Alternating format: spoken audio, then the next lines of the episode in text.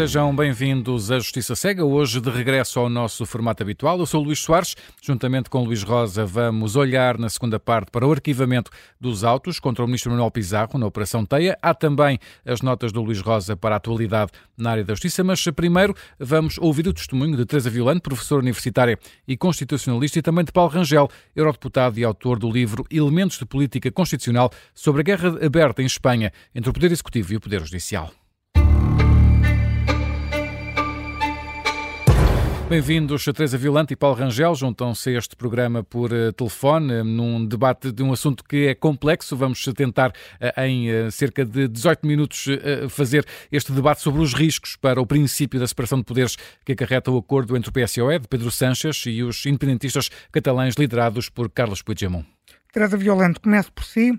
Uma das condições do acordo assinado entre Pedro Sánchez e os catalães, os independentistas catalães, é a aprovação de uma lei de amnistia para todos os crimes relacionados com o referendo da independência da Catalunha, realizado em 2017. Crimes que levaram condenações já transitadas em julgado e a outros processos independentes e que envolvem mais de 3 mil cidadãos. Este acordo respeita o princípio da separação de poderes e a Constituição Espanhola? Bom dia, Luís. Cumprimento também o Paulo Rangel e os ouvintes da Rádio Observador. Ora bem, relativamente a essa questão, que é complexa e difícil de responder em, uh, uh, telegraficamente, levantam-se uh, dois tipos de dúvidas. Em primeiro lugar, problemas relativos à admissibilidade em geral da figura da amnistia um, e, em segundo lugar, problemas relativos à admissibilidade da figura da, da, da amnistia no quadro constitucional específico de Espanha. Em geral, a figura da amnistia é questionável sob o princípio da separação de poderes.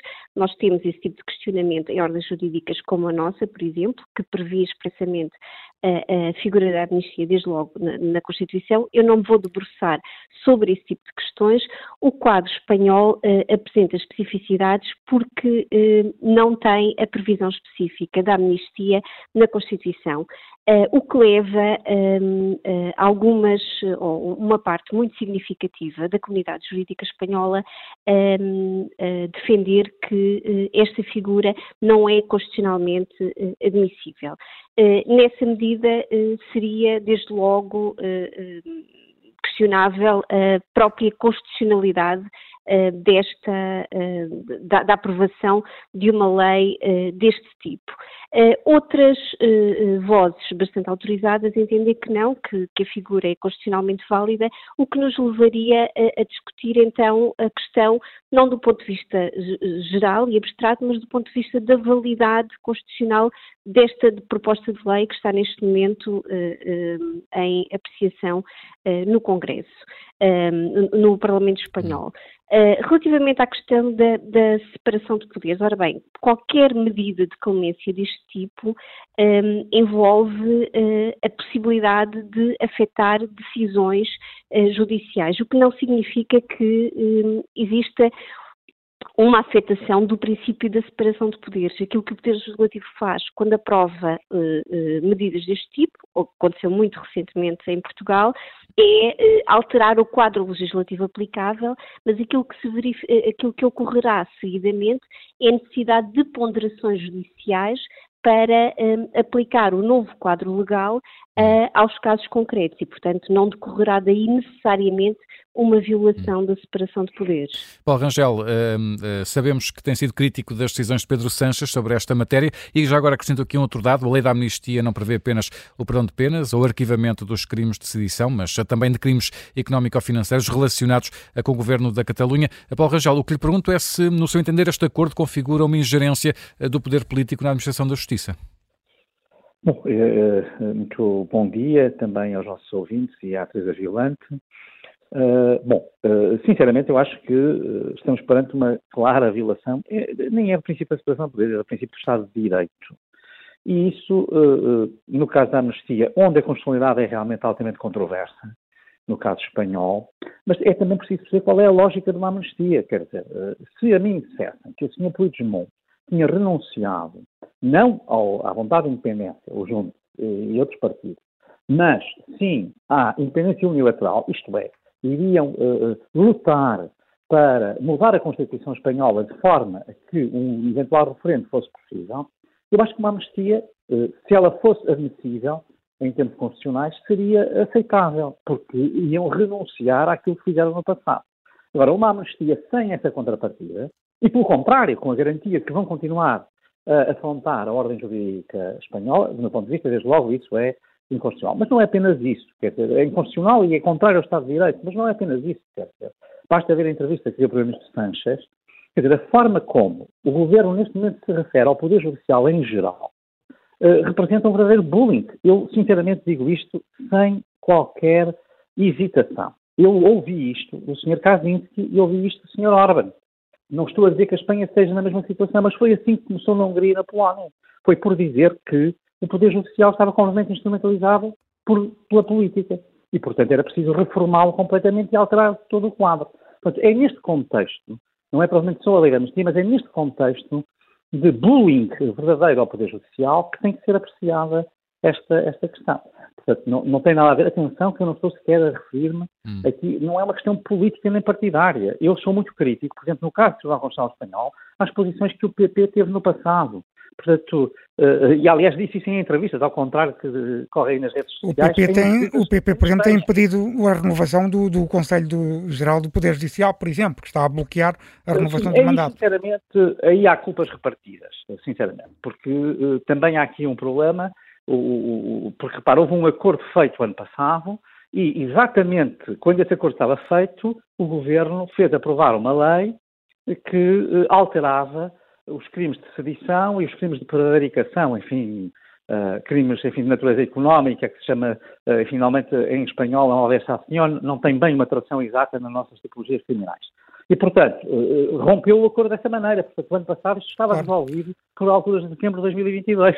Oh, Paulo, portanto, Rangel, Paulo Rangel, eh, permita-me... É, de facto, há aqui culpas repartidas quanto a isso. Claro. Aí penso que, que, que, há culpas claro. repartidas. Permita-me entrar aqui no ponto mais polémico e vou, vou fazendo a pergunta à Teresa Violante, já voltava ao Paulo, ao Paulo Rangel sobre esta matéria também, que é, vamos abordar aqui um dos aspectos mais polémicos do acordo assinado entre o, entre o PSOE e os nacionalistas catalães. A inclusão em primeiro lugar, do conceito de lawfare, ou seja, a perseguição penal aos independentistas catalães pode ser vista como uma perseguição política por parte dos tribunais, isso faz parte, é um conceito que faz parte do acordo assinado entre o PSOE e os partidos nacionalistas catalães, e por outro lado, em segundo lugar, a garantia de que uma comissão parlamentar fiscalizará a aplicação da lei da amnistia. O texto do acordo diz mesmo as, as conclusões das comissões parlamentares poderão dar origem a consequências que, quando apropriado, pode, por sua vez, dar origem a ações de responsabilidade ou modificações legislativas. A pergunta é: esta fiscalização do Poder Legislativo da aplicação concreta da lei penal por parte do Poder Judicial respeita o princípio da separação de poderes? Nós aqui temos que ser inequívocos relativamente àquilo que é possível uh, fazer uh, face a decisões judiciais. As decisões judiciais só podem ser revistas em recurso ou em casos muito excepcionais de reabertura do processo. E, portanto, a modificação de decisões judiciais fora desse quadro jurídico poder, pelo Poder Legislativo ou pelo Poder Executivo não é permitida, a não ser em casos, nos casos de clemência, como indultos, amnistias ou perdões, e não é uh, uh, essas comissões legislativas que nem sequer sabe muito, se consegue perceber muito bem o que são, não se referem a estas medidas de clemência, que são institutos, institutos jurídicos muito antigos uh, e, e, muito tratados. E, portanto, há que ser inequívocos relativamente a isto. Ehm, a possibilidade de existirem comissões legislativas que possam interferir com decisões judiciais é absolutamente inadmissível no quadro do princípio do Estado de Direito. Agora, e aquilo que o Paulo Rangel estava a dizer também é verdade nós aqui ainda estamos a falar, ainda estamos no domínio do discurso político. Eu ainda não consigo traçar muito bem a distinção entre o que é discurso político do lado do Sr. Puigdemont, e eu creio que, todo, que ninguém aqui tem grandes uh, ilusões relativamente aos, aos, às credenciais democráticas e, e, e, até populistas por parte do Sr. Puigdemont e aquilo que é eh, relativamente os compromissos por parte do PSOE eh, nesta matéria. O que é certo é que a iniciativa legislativa que deu entrada e que está em curso no Parlamento não tem nada relativamente a isto. Não vemos lá a figura do lawfare, não vemos lá nenhuma referência relativamente a estas comissões legislativas. E aquilo que nós temos que, que, que tentar perceber Uh, acho, acho, acho, perfeitamente legítimo que existam interpelações por parte do Comissário Europeu um, com competência nesta matéria relativamente, e que, que existam estes questionamentos relativamente ao que é que isto significa, mas há aqui uma fronteira entre o que é discurso político e aquilo que se traduz depois em propostas legislativas. Nós temos, é certo, precedentes graves na União Europeia, mas o Paulo Rangel diz com toda a razão nós ainda não estamos uh, uh, naquilo que são uh, os quadros húngaro e polaco. temos essas lições e, portanto, a União Europeia tira essas lições e é bom que esteja alerta, mas o, o, caso espanhol é um caso muito distinto. É um caso politicamente, socialmente, culturalmente, historicamente fraturado. Um, e, e, a União Europeia e os próprios agentes políticos espanhóis um, têm que uh, atuar com uh, todas essas lições, não só comparadas, mas sobretudo com to toda essa carga do passado uh, para, para o futuro. Um, utilizar aquilo que se está a passar com propósitos políticos ou de implemento, quanto a mim, neste momento, parece-me um, um pouco excessivo. E, Mas, e nesse, nesse, modos, nesse, sentido... eu gostaria, sim, eu gostaria de reiterar aquilo que eu comecei por dizer, é que temos de ser inequívocos. Qualquer tentativa uh, do Poder Legislativo ou do Poder Executivo de mexer com decisões judiciais é absolutamente inaceitável no quadro do Estado de Direito. E era precisamente isso que eu ia perguntar também ao Paulo Rangel, porque o próprio Poder Judicial tem respondido à lei da amnistia de uma forma muito dura. Há mesmo um juiz da Audiência Nacional que quer investigar uh, Carlos Puigdemont, que continua exilado em Bruxelas pelo crime de, de terrorismo, que é um crime uh, que está fora da lei da amnistia. Uh, Paulo Rangel, aquilo que lhe, que lhe perguntaria é, será que nos arriscamos a que o Parlamento Espanhol tente alterar decisões judiciais concretas? Bom, eh, sinceramente, eu acho que, eu, eu, aqui não estou de acordo com a Teresa Violante, eh, independentemente disso, estas comissões de inquérito ao Poder Judicial lançam, uma, é uma pressão inadmissível sobre o Poder Judicial.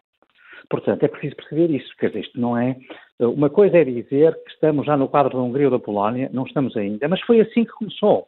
Eu votei em 2012 o relatório Rui Tavares, muito antes do Orban ter chegado onde chegou e que já condenava completamente uh, uh, a deriva. E, e, e, quando nós vemos um país como a Espanha, e o senhor Sánchez não é o PSOE, há muita gente no Partido Socialista Operário Espanhol, isto não é uma questão partidária, ao contrário do que parece.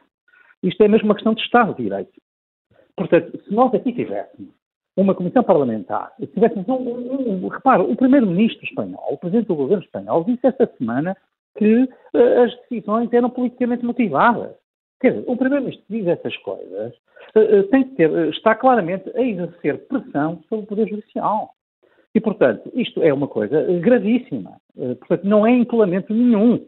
Nós o que temos é duplo padrão, porque realmente, no caso da Polónia e da Hungria, estamos a falar de forças de direita radical, e aqui estamos a falar de um partido de esquerda que era um partido tradicional e que, curiosamente, três dias antes das eleições, em julho, disse que tudo isto era impensável. Portanto, o Sr. Sanches, que agora nos diz que está preocupado com a instrumentalização da justiça eh, por parte dos juízes conservadores, é a mesma pessoa que disse que a anistia era inconstitucional, que nunca faria nenhum acordo com, com o Junte, que era impensável alguma vez recuar ah, em julho. Portanto, vamos cá ver. Ou ele tinha razão em julho ou tem razão agora. Portanto, eh, eh, isto aqui não é uma questão partidária. Eu distingo o PSOE completamente disto. Eu olho para isto objetivamente objetivamente. E, como eu disse, por exemplo, se olhamos para o Tribunal Constitucional, se olhamos para o Conselho Geral do Poder Judicial, aí eu acho que as coisas não são como estão a ser descritas às vezes, portanto, não é culpa apenas do PP, é muito culpa do, do, do governo Sanchez, mas os partidos têm culpas e no Tribunal Constitucional também no passado ambos tiveram culpas, portanto eu não estou de maneira nenhuma aqui numa posição partidária. Claro. Agora, o que nós estamos a falar, uma comissão parlamentar de inquérito para ver como é que se aplica a lei da amnistia, sinceramente, isto é, isto é claramente querer condicionar os juízes. Paulo, Paulo Rangel, deixa-me avançar para a última pergunta. Dando, dando... Ninguém aceitaria isto. Claro. Nem de esquerda nem de direita, não tem nada a ver com ser de direita ou ser de esquerda. Claro, deixa-me só avançar para a última pergunta, que temos um minuto para cada um, que é a questão da Europa. O que é que a Comissão Europeia ou o Parlamento Europeu, que têm seguido este tema de Espanha com muita atenção, podem fazer? Está aqui em causa o, o cumprimento das regras europeias do Estado de Direito, começa por si, Teresa Violante, já percebi que não, não entende, se calhar, porque acha que ainda não estamos no mesmo patamar polaco e, e, e húngaro. Teresa? eu, eu, relativamente à, à, Comissão Parlamentar, a, a, minha discordância relativamente ao Paulo Rangel é porque, naquilo que é da minha informação, não existe Comissão Parlamentar de Inquérito neste momento. Uh, posso estar enganada quanto aos factos, mas ela não existe. Ela ainda não saiu do, do, do papel do acordo político. É, é a informação que eu tenho. Já, já, existe, já deu entrada, já, já, já, tem existência, já tem existência formal? Não tem atividade, mas já tem existência. Então, eh, eu não tinha conhecimento disso. Eh, aí eh, concordo com o que o Paulo Rangel está a dizer. Se existe uma comissão parlamentar de inquérito que tem por objeto fiscalizar atividade de tribunais e eventualmente reprimir, aí, aí de facto as coisas ganham outra outra dimensão qualitativa. Bem, nós estamos já mesmo. Eu, eu, não, eu, eu, não tinha conhecimento da existência dessa, dessas comissões. Eh, dessa Comissão. Uh, relativamente à, ao, ao, papel da, da, da Comissão Muito Europeia. rapidamente, Teresa Violante. Uh, bom, a Comissão Europeia tem poderes para, em primeiro lugar, eh, perguntar eh, aquilo que já fez, pedir esclarecimentos e depois, eventualmente, poder avançar com procedimento eh, de infração contra, contra a Espanha, fazer atuar os, os mecanismos de eventual violação do, do, do, do princípio do, do, Estado de Direito. E relativamente ao Conselho Geral do Poder Judicial, e faz hoje exatamente hum. cinco anos que o Conselho perdeu o seu mandato, eh, de facto, um, uh, sou um bocadinho menos benévola do que Paulo Rangel um, relativamente à, às, às, responsabilidades de ambos os partidos. Está nas mãos a, a renovação do Conselho. Um, eh, não descarto a responsabilidade também do PSOE nesta matéria, mas é sobretudo uh, uma, uma, capacidade do PP. Teresa estamos aqui a perder um, um pouco a qualidade da, da, da, sua chamada. Eu peço desculpa e estamos também a terminar o nosso tempo. Paulo Rangel, queria também em 30 segundos que, que falasse um pouco de se está aqui em causa o cumprimento de regras europeias do Estado de Direito. Sim, 30 segundos, por favor. Portanto, neste momento o que tem havido são perguntas não é, da Comissão uhum. Europeia. Curiosamente, sobre o Conselho de Poder Judicial não há perguntas, há recomendações já há 3 ou 4 anos, sistemáticas, uh, exortando, no fundo, os operadores a fazerem isso. Agora, uh, uh, aqui há três dimensões. Uma são estes processos de infração, como aconteceu relativamente à Polónia e à Hungria numa primeira fase, e, e, portanto, é um ponto. Um segundo ponto tem a ver com os fundos europeus. hoje, os fundos europeus podem ser suspensos se uhum. se verificar uma violação do Estado de Direito. E, portanto, é uma segunda dimensão. E a terceira que é já extremamente grave e que foi ativada contra a Polónia e contra a Hungria, mas nunca teve nenhuma sequência pelo Conselho Europeu, que é o artigo 7, que levaria, no fundo, à suspensão dos direitos de uhum. voto, etc.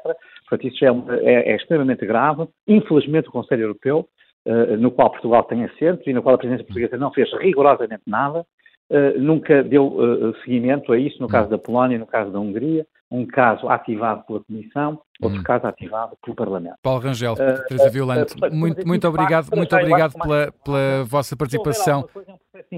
Muito bem, Paulo Rangel e Teresa Violante, muito obrigado por terem vindo ao Justiça Cega. Até à próxima, obrigado. obrigado.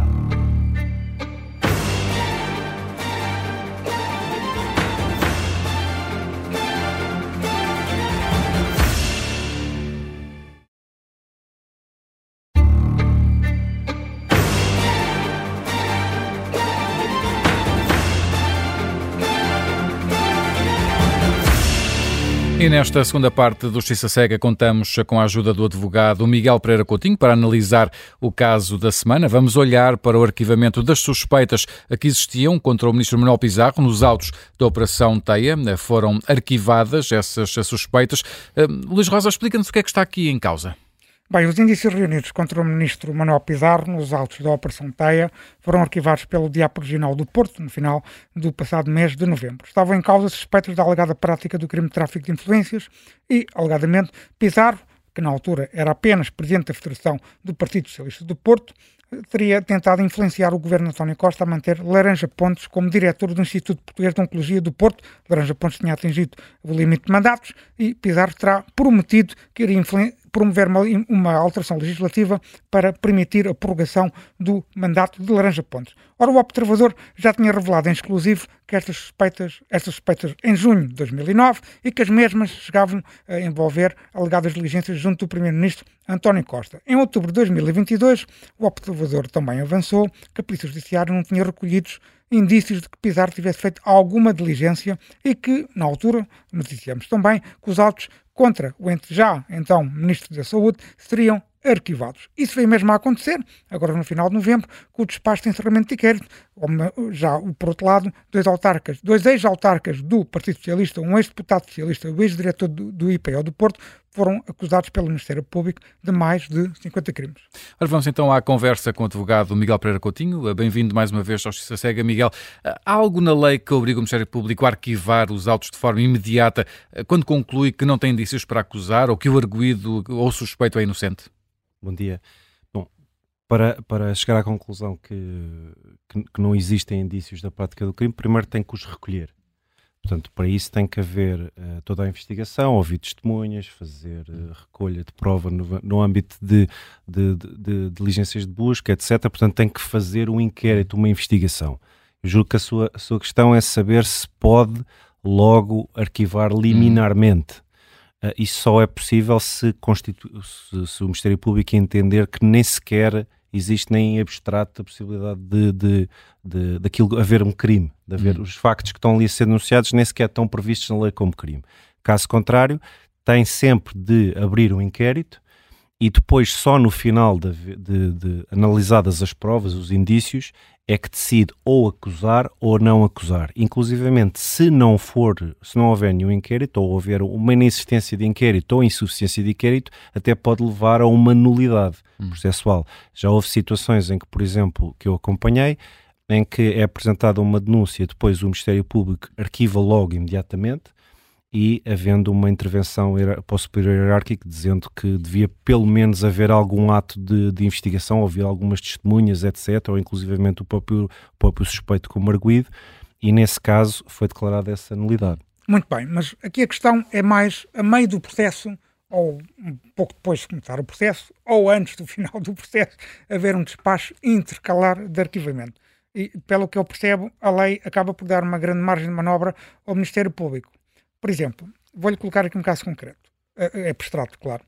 Será que, de facto, se tratar de alguém com grande relevância pública, um político, um gestor ou simplesmente uma figura pública, deve levar o Ministério Público a arquivar de forma intercalar os indícios que possam ter recolhido, quando já tem uma ideia concreta de que aquela pessoa não praticou o crime, ou porque, ou seja, foi distribuído, mas não há nenhum indício recolhido contra ele, ou até mesmo é só suspeito. Isto para não deixar as pessoas não, no limbo, não, digamos assim. Isso não existe. Isso, despacho intercalar de arquivamento, isso não existe na lei. Nada na lei está previsto? Não, não, não existe.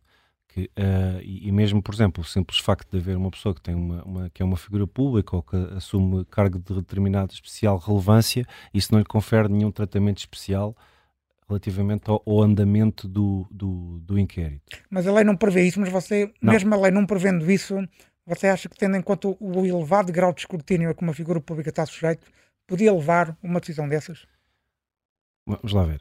Um, aqui, em primeiro lugar, é importante que todos, todos estes tipos de investigações e que, obviamente, têm uma repercussão pública muito, muito elevada, que sejam uh, uh, concluídos, e, inclusivamente, existem regras especiais relativamente ao foro especial, não só junto do, sobretudo junto do Supremo Tribunal de Justiça, e que já é, um, isso já é um tratamento diferenciado em relação ao comum dos claro. cidadãos.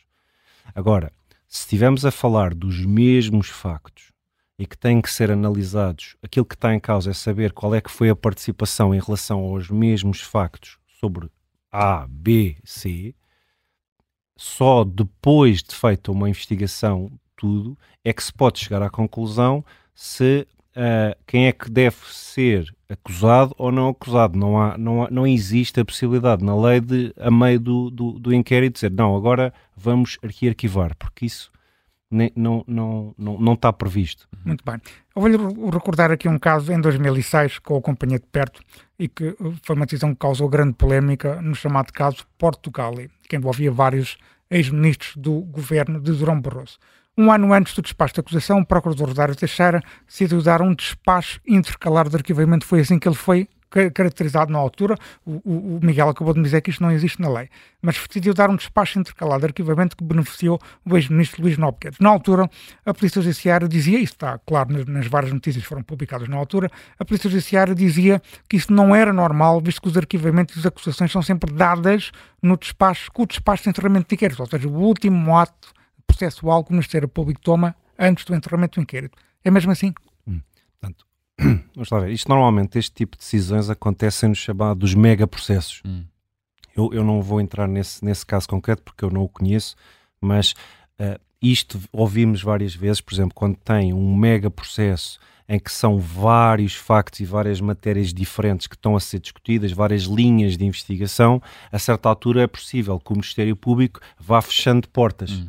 Por exemplo, vocês agora ouviram no, no caso do, do, do, dos daquele mega processo uh, instaurado contra o Benfica, Sim. que houve que a certa altura arquivaram hum. em relação aos vouchers, depois a certa altura vão fechando esta porta, depois vão fechando outra.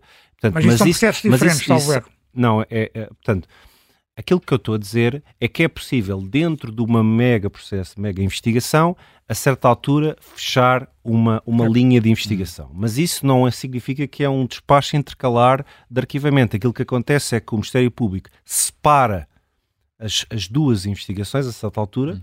separa a investigação e, e, no fundo divide Mas cria o processo. processo. Cria processos autónomos? Sim, cria hum. processos por, no fundo, separa por fatias, em que depois pega numa determinada fatia e diz: Pronto, esta fatia eu não recolhi provas, e hum. fecha, hum. e arquiva, e depois continua em relação aos outros. Portanto, mas uh, não é. O que eu quero dizer é que o processo não fica o mesmo, não fica em termos do número de processo, não é o é mesmo. É outro processo. É um outro processo. Portanto, é possível fazer esta figura intercalar de arquivamento, mas fazendo uma separa separação do processo. Separação do processo. E, e, e nesse, nesse, sentido, uh, este, este espaço intercalar de que falava o, o Luís Rosa, uh, no caso Portugal, causou polémica porque mais tarde depois outros ex-ministros foram igualmente ilibados e colocou-se a questão porque é que só Nobre Guedes tinha tido direito a, a esse despacho na altura. Houve aqui um tratamento desigual, podemos pensar assim? Pelo menos podemos dizer que se estavam em causa os mesmos factos e a única coisa que estava em discussão era a responsabilidade de uma determinada pessoa em relação aos mesmos factos, então o normal era que isso seja feita uma única decisão, no único despacho de encerramento de inquérito que abranja todos. Porque só nesse momento é que depois a única coisa que se está a discutir é, pronto, A é arquivado uhum. e B vai a julgamento. Portanto, não é normal, ou pelo menos não é usual, uhum. que uh, se, se, faça essa, uma, uma, se toma uma decisão destas uh, de forma uh, intercalada, o, que inclusivamente depois pode levar a que mesmo na fase de julgamento se, se cria aqui algumas um, dificuldades de prova ou mesmo que depois se venha a perceber mais tarde em julgamento que se cometeu esse erro ou que, ou que as coisas podiam ter sido analisadas de outra maneira. Eu, por exemplo, lembro-me também do caso dos, dos, do processo dos submarinos, da uhum. investigação. A certa altura discutia-se... Mesma coisa. Uh, também, e depois que, que, depois se discutia que, que, que eram os corruptores uh, ativos que depois tinham sido arquivados e depois a relação continuava em relação uhum. aos corruptores passivos. Portanto... Uh, eu acho que, pelo menos do ponto de vista da técnica de, de, investigação do Ministério Público, acho que deve ser feita. É se estamos a discutir dos mesmos factos, nada contra a se decidir que uma pessoa não deve ser julgada ou que deve ser arquivada, mas acho que isso faz sentido só depois de recolhida toda a prova e tomar uma decisão Ou seja, a, a, só para, para, resumir, Miguel, a, a, decisão deve ser tomada em conjunto e não uh, caso a caso, pessoa a pessoa ou, ou objeto a objeto do processo. Sim, aliás, uh, uh, porque Sim, portanto, eu acho que deve ser feito em conjunto se forem os mesmos factos. Uhum. Se não forem os mesmos factos ou forem matérias, então pode haver essa separação. Essa separação. Uh, Muito bem. Deixa-me fazer aqui um, uma pergunta com base num caso concreto, mas peço-lhe uma resposta abstrata porque não se, pode, não se pode pronunciar sobre casos concretos. A Operação Influencer está dividida em dois processos, devido ao foro próprio do Primeiro-Ministro. A Procuradora-Geral da República já disse em comunicado que haverá uma gestão integrada dos autos, ou seja, são dois processos, mas os autos serão geridos de forma integrada e ao mesmo tempo. A pergunta que lhe faço é: faz sentido que, mesmo assim, possa haver um arquivamento no Supremo Tribunal de Justiça e a investigação no TCAP continuar? Eu, eu, eu, por acaso, acho, eu sou da opinião que esta história do aforo especial em termos da fase de inquérito não existe. Portanto, mesmo para, para os casos do Primeiro-Ministro, porque isto é uma interpretação que houve do Estatuto dos Magistrados Judiciais, que diz que é o foro competente o inquérito e que depois que se discute se, se isto é aplicável também em relação ao Primeiro-Ministro e, e, e, neste caso, hum.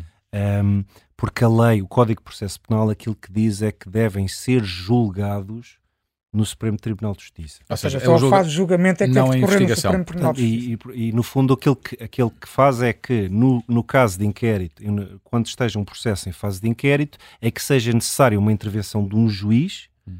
uh, por exemplo, a nível de uh, interrogatório de, de arguido detido, ou por exemplo validação de escutas, ou buscas domiciliárias, etc. Hum. Aí, nesse caso, já requer a intervenção de, de, do, do, Presidente do Supremo Tribunal de Justiça. Exato. Mas para a condução propriamente dita do inquérito, eu entendo que não, é, não, não há nada de, que é dito, uh, mas, mas pronto, de facto, mas neste caso o Ministério Público a, a decisão da Procuradora-Geral foi entendeu neste para... caso ser o mais uh, uh, conservador possível e remeter isto para, para, o para o Supremo. Agora, voltando à sua questão, eu acho que se os factos forem os mesmos, em que, e a única coisa que se discute é saber se em relação aos mesmos factos A tem responsabilidades e B não tem responsabilidades, o que faz sentido, até porque, como estava a dizer, que a investigação só de forma articulada é que só haja uma decisão no final, até porque também é preciso ver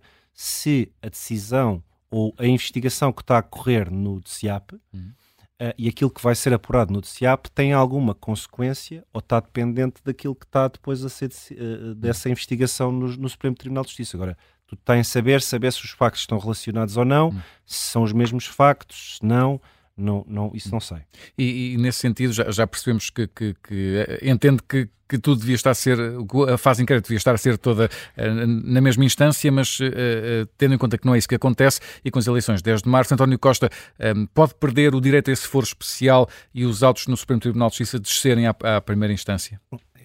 Primeiro lugar, dar aqui um bocadinho um passo atrás, porque é assim, eu não tenho dúvidas nenhumas que na prática a investigação está a ser feita pela, para, de forma conjugada e uhum. conjunta. Portanto, estamos claro. aqui a discutir no final do dia um bocado de formalidades. Uh, agora, uh, acho que sim, que, que coloca-se essa questão de saber se o Primeiro-Ministro, a partir do momento que deixe de exercer essas uhum. funções, de desempenhar esse cargo, se, tem direito, se perde esse direito a esse uhum. foro especial a única coisa que existe, o único antecedente que, que temos são umas decisões uh, de petições de habeas corpus do Supremo Tribunal de Justiça que na altura, quando foi na Operação Marquês, uhum. foi discutido este, este tema e, e, e, de facto na altura o Supremo Tribunal de Justiça deu a entender que esta razão de ser desta especialidade, desta jurisdição, perde o seu, desaparece logo que, que ocorre esta cessação de funções. Uhum. José Sócrates um, foi sempre investigado pela primeira instância no CIAP, sempre. Sim, uh, mas, mas pronto, discutia-se essa questão porque a certa altura, porque ele dizia que portanto, foi apresentada uma petição da habeas corpus por causa de uma questão de incompetência uhum. do, do, do, do TSIC, relativamente do TICão, relativamente a isto, e que devia ter sido no Supremo, uh, e na altura o Supremo Tribunal de Justiça não deu razão a esta petição da habeas corpus. Portanto, mas uh, eu acho que, tendo em conta este antecedente, que se pode concluir que a partir do momento em que deixe de exercer esse cargo, hum. que passa a, a, passam de, deixa de haver eh, motivos para conseguir manter esse foro especial. E, e, e nesse, nesse, sentido, Miguel, se os autos descerem um, então a, a, essa primeira instância, o Ministério Público só deve tomar uma decisão sobre todos os arguidos com despacho final e não com despachos intercalares, pelo que percebo de, de todo o contexto que temos estado a discutir uh, neste programa. É assim, eu, eu tenho, não tenho dúvidas hum. nenhumas de como todas as situações e todos os casos, isto ainda vai correr muita tinta em relação a isto, porque, por exemplo, há aqui uma mini nuance hum. pelo meio, que é o facto de, em relação ao caso da Operação Marquês, estamos a falar de alguém que, quando se inicia o processo, o inquérito, não, já não estava em funções uhum. de Primeiro-Ministro. Neste caso, ainda está. está. Ainda está. Uhum. Portanto, isto é, é, pode depois pode ter alguma... fazer a diferença. Mas pronto, uhum. voltando à sua questão, eu acho que e, e, e, colocando isto de um ponto de vista abstrato, claro. eu acho que é sempre uh, o que faz sentido é que uh, se falarmos dos mesmos factos e falarmos uh, de, das mesmas, uh, portanto, das mesmas circunstâncias uhum. de eventual prática do, do crime, que é que seja, que se chega à conclusão que devem ser arquivados. Agora, outra coisa aqui, já agora, ser uhum. conclusão, arquivados uhum. com uma decisão conjunta. Uhum. Outra coisa aqui é importante é perceber que não há nada na lei que obrigue que alguém seja constituído arguído. Uhum. Portanto, mesmo uma coisa é saber uma decisão, de tomar uma decisão de que se deve ser um arguído, deve ser, não deve ser julgado. Essa também é uma mínima Outra coisa é importante. é mesmo nem sequer se chega à conclusão hum. que o, portanto, o Ministério Público entenda que nem sequer se justifica, a Constituição portanto, que as, hum. os indícios nem sequer são suficientemente fortes, uh, determinantes hum. Para que alguém se passe a adquirir a, a, a qualidade de arguido. Portanto, António Costa pode não ser constituído de arguido sequer. Pode Pronto. ser, pode, hum. acontecer. pode acontecer. Miguel Pereira Coutinho, muito obrigado por ter vindo de novo ao Justiça Cega. Até à próxima. Obrigado. Obrigado. E neste Justiça Cega, tempo agora para as alegações finais do Luís Rosa. Luís, vamos então às tuas habituais notas para a atualidade da semana na área da justiça. Começamos pela positiva. Luís Montenegro é uma primeira balança de hoje, porque temos outra. Porque é que o líder do PSD se destaca, na tua opinião, por ser equilibrado e ponderado? porque a direção do PSD, por ser liderada, decidiu que as listas do partido não poderão ter cidadãos que tenham sido condenados em primeira instância, pronunciados para julgamento ou até indiciados com medidas de coação privativas da liberdade. Estou-me a referir, obviamente, às listas hum. do PSD para as próximas eleições legislativas antecipadas. E quem venha a estar quem venha a estar nessa situação durante o decorrer da legislatura assinará um compromisso de honra em como está obrigado a suspender o mandato se se encontrar em alguma daquelas situações. É uma medida positiva porque, em primeiro lugar, mostra uma grande diferença face ao Partido Socialista de António Costa, que nunca teve uma política clara sobre estas, esta matéria, este tipo de matérias éticas, sendo que Costa até chegou a convidar para ser secretário de Estado adjunto alguém que era arguído em dois processos. E é igualmente positiva porque é com medidas destas que se combate o populismo e o oportunismo de partidos radicais, como o Chega, o Bloco de Esquerda ou o PCP. Hum, e Luís, tens outra balança para dar hoje? Quem é a segunda figura que se destaca por ser equilibrada e ponderada? É um membro do governo que vai uh, deixar de, de, existir em breve, Pedro Tavares, secretário de Estado da Justiça, por continuar a apresentar desenvolvimentos tecnológicos na área da Justiça. Na semana passada, o Ministério da Justiça anunciou que os advogados solicitadores já podem aceder às notificações das jurisdições comuns e, comum e administrativa e fiscal num único ponto tecnológico. E os magistrados judiciais e do Ministério Público passaram a ter novas interfaces e novas funcionalidades com as suas, nas suas ferramentas tecnológicas. Pedro Tavares tem se distinguido por tentar apresentar, tentar apresentar resultados numa área fundamental para a reforma da justiça e merece um elogio por esse esforço. Hum, já o caso das gêmeas de Santa Maria ainda não está claro esta semana, porque é que Luís ainda está de olhos vendados? Em primeiro lugar, porque a investigação ainda está só no começo, ainda não é claro o que terá acontecido desde a primeira hora que tenho dito que este caso não envolve só o Presidente da República, mas acima de tudo o Ministério da Saúde, liderado por Marta Temito e a administração do Hospital Santa Maria, na época em que as gêmeas luso-brasileiras foram tratadas no hospital, no mesmo hospital. Por isso mesmo é que a ex-ministra da Saúde, Marta Temito, já veio falar em público sobre o caso, numa entrevista ao Jornal Público, dizendo que as gêmeas cumpriam os critérios para serem tratadas no Santa Maria. Ou seja, defendendo Marcelo Rebelo de Sousa e, obviamente, defendendo as ações que o seu Ministério da Saúde tomou sobre o caso. É uma posição clara, resta saber se a investigação do Diabo de Lisboa vai ter o mesmo entendimento. Este processo é um processo muito importante porque ao mesmo tempo surge ao mesmo tempo que a Operação Influencer e surge também ao mesmo tempo em que os cidadãos têm uma maior desconfiança em relação às instituições políticas e aos seus representantes nas pessoas do Presidente da República e do Primeiro-Ministro. É fundamental que o Diabo de Lisboa esclareça efetivamente o que se passou neste caso. Hum, fica então este caso de olhos vendados e se não quer perder nada do que debatemos no Justiça Cega, pode seguir-nos através das várias aplicações de podcast, como a Apple Podcast ou também o Spotify. Eu sou o Luís Soares, o Justiça Cega regressa de hoje a oito dias. Até para a semana. Até para a semana.